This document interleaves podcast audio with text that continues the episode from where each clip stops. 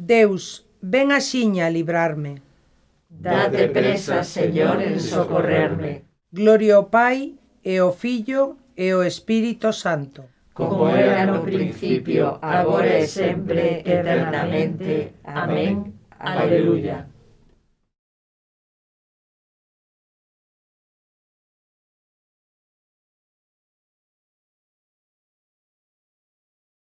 de norte a sur, que cante a terra toda, cheiña como está da luz da vida, que sexa Xesucristo quen a envolva, o que a libre das tebras que a cubrían. Neste día que é día de victorias, celebramos con ánimo gozoso o triunfo do amor sobre a morte, con Xesucristo vivo e victorioso. Neste día que é día de victorias, arropados con tanto gozo e festa, xubilosos traemos a memoria os éxitos que encheron esta terra. Gracias, Pai, porque neste día santo teus fillos ven o froito madurado. Gracias, Pai, pola forza do teu fillo, o teu povo xa está resucitado.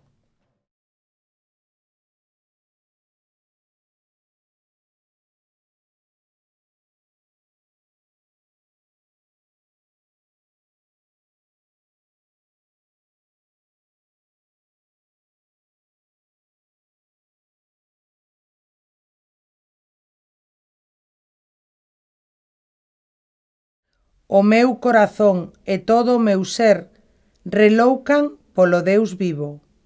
Aleluia. Que desexables son as túas moradas, Señor do universo. A miña alma ten saudade, debece polos teus adros. O meu corazón e todo o meu corpo reloucan polo Deus vivo. Mesmo o paxaro atopou unha casa, a andoriña un niño, onde poñer as súas crías os teus altares, Señor dos exércitos, meu Rei e meu Deus. Ditosos os que habitan na túa casa e de cote te loan. Ditoso que atopa a forza en ti cando planea a súa peregrinación. O pasaren polo valárido, trócano en oasis, e a chuvia primeira cobre o de bens. Atravesan de forte en forte ata veren a Deus en Sión. Señor, Deus dos exércitos, Ó é a miña súplica. Escoita, Deus de Xacob. Repara, Deus, no noso escudo. Mira o rostro do teu unxido. Un día nos teus adros vale por máis de mil. Eu prefiro o limiar da casa do meu Deus que habitar na tenda dos malvados. O Señor é sol e escudo. O Señor outorga gloria e favor. Non nega ben ningún os que camiñan na inocencia. Señor Deus omnipotente, ditoso quen en ti confía. Gloria ao Pai e ao Fillo e ao Espírito Santo, como era nun principio, agora e sempre, eternamente. Amén. O meu corazón e todo o meu ser reloucan polo Deus vivo. Aleluia.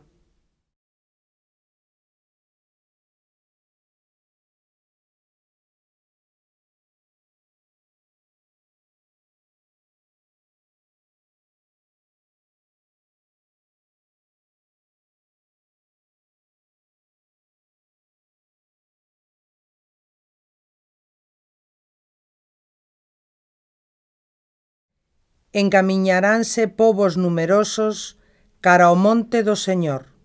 Aleluia. Sucederá ao final dos tempos que o monte da casa do Señor estará firme, asentado no cume dos montes, ergueito sobre as montañas. Acudirán ali todas as nacións, poñeránse en camiño povos numerosos, dirán, vinde, subamos o monte do Señor, a casa do Deus de Xacob Elá nos aprender os seus camiños, e marcharemos polos seus vieiros, porque a lei ha sair de Sión, de Xerusalén, a palabra do Señor. Será o árbitro das nacións, o xuiz de povos numerosos. Das espaldas forzarán arados, e das lanzas podadeiras. Non erguerá a espada nación contra nación, non se adestrarán para a guerra. Casa de Xacob, ven, Camiñemos a luz do Señor. Gloria ao Pai e ao Filho e ao Espírito Santo. Como era no principio, agora e sempre, eternamente. Amén. Encamiñaránse povos numerosos cara ao monte do Señor. Aleluia.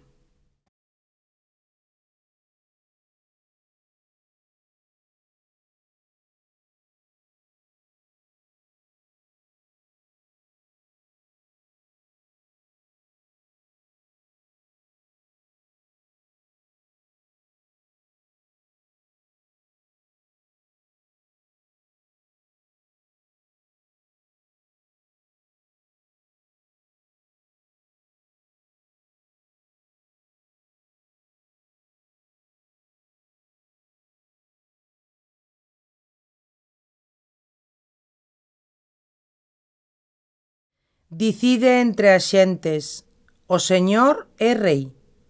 Aleluia. Cantádelle ao Señor un cántico novo. Cantádelle ao Señor a terra inteira. Cantádelle ao Señor, bendicide o seu nome. Pregoade todos os días a súa salvación. Anunciade entre as xentes a súa gloria ante todos os povos as súas maravillas. Grande é o Señor e digno de loanza, máis temible ca todos os deuses. Os deuses todos das nacións son aparencia, pero o Señor fixo os ceos. Na súa presencia, gloria e majestade, no seu santuario, forza e fermosura. Tributade ao Señor, povos todos, tributade ao Señor, honor e forza. Tributade a gloria do seu nome. Collede ofrendas e entrade nos seus adros. Adorade ao Señor no adral sagrado. Trema na súa presencia a terra inteira. Dicide entre as xentes, o Señor é Rei. El asenta o mundo e non se move. El goberna os povos rectamente. Alégrense os ceos, exulte a terra, resoe o mar e canto o enche, relouquen os campos e todo o que hai neles. Alédense as árbores todas do bosque, diante do Señor que ven, que ven para rexer a terra. El rexerá o mundo con xustiza e os povos con rectitude. Gloria ao Pai e ao Fillo e ao Espírito Santo. Como era no principio, agora e sempre, eternamente. Amén. Aleluia. Dicide entre as xentes, o Señor é Rei. Aleluia.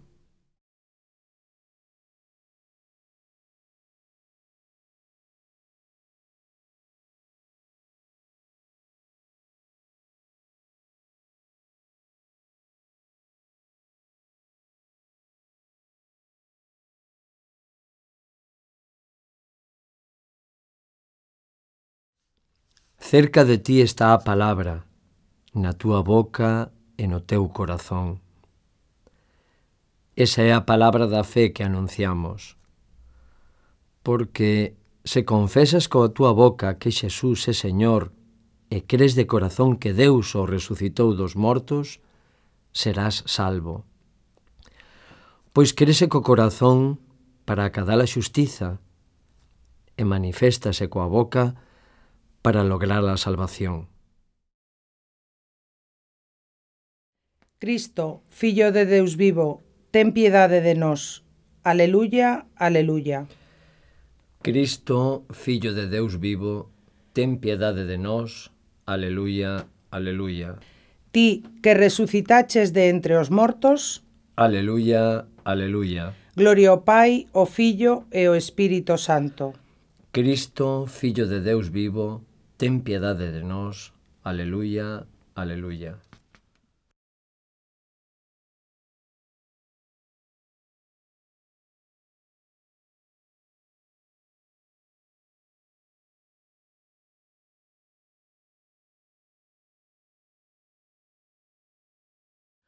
No mundo habedes ter apuros, pero tede ánimo. Eu vencín o mundo. Aleluya.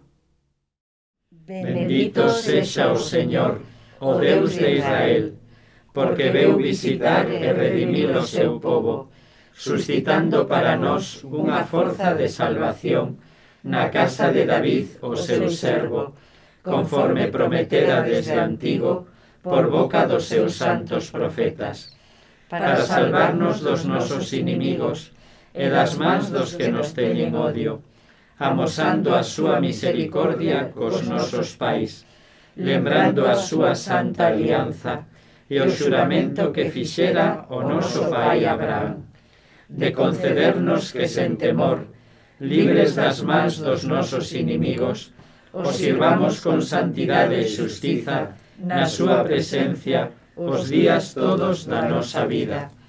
E ti, meniño, vas ser chamado profeta do Altísimo, porque irás por diante do Señor, preparando os seus camiños, anunciándolle o seu povo a salvación, o perdón dos pecados. Pola misericordia entrañable do noso Deus, virá visitarnos desde o ceo un sol nacente, para iluminar os que viven nas tebras e nas sombras da morte, para guiar os nosos pasos polos camiños da paz. Gloria ao Pai, e ao Filho, e ao Espírito Santo, como era no principio, agora e sempre, eternamente. Amén. No mundo habedes ter apuros, pero tede ánimo. Eu vencín o mundo. Aleluya.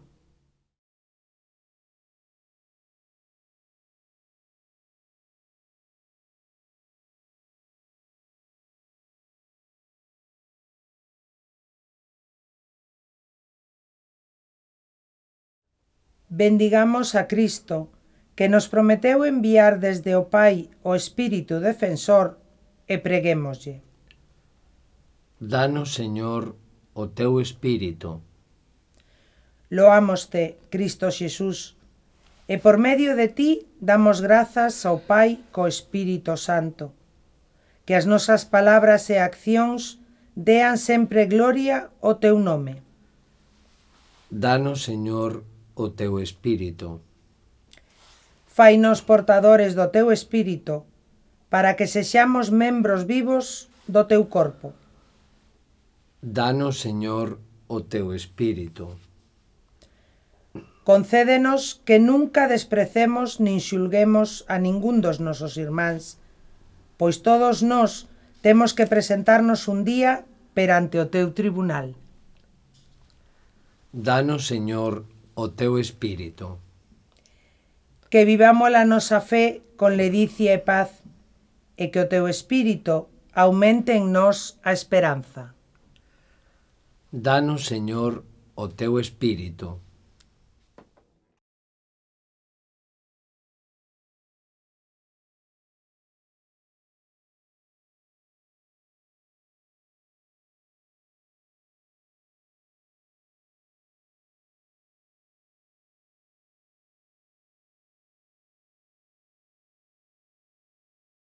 Noso Pai que estás no ceo, santificado sexa o teu nome, veña o teu reino, e fágase a túa vontade, aquí na terra como no ceo. Danos hoxe o noso pan de cada día, perdoa as nosas ofensas, como tamén perdoamos nós a que nos ten ofendido. E non nos deixes caer na tentación, mas líbranos do mal.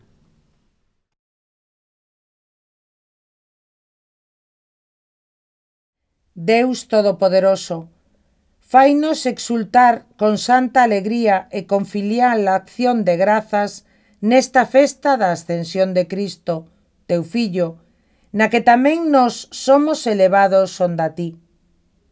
E a gloria onde se adiantou xa el como cabeza nosa, tamén estamos chamados nos como membros do seu corpo. Polo noso Señor Xesucristo, teu Fillo, que vive reina contigo na unidade do Espírito Santo, por sempre eternamente. Amén. Que o Señor nos bendiga, nos libre do mal e nos leve cara a vida eterna. Amén.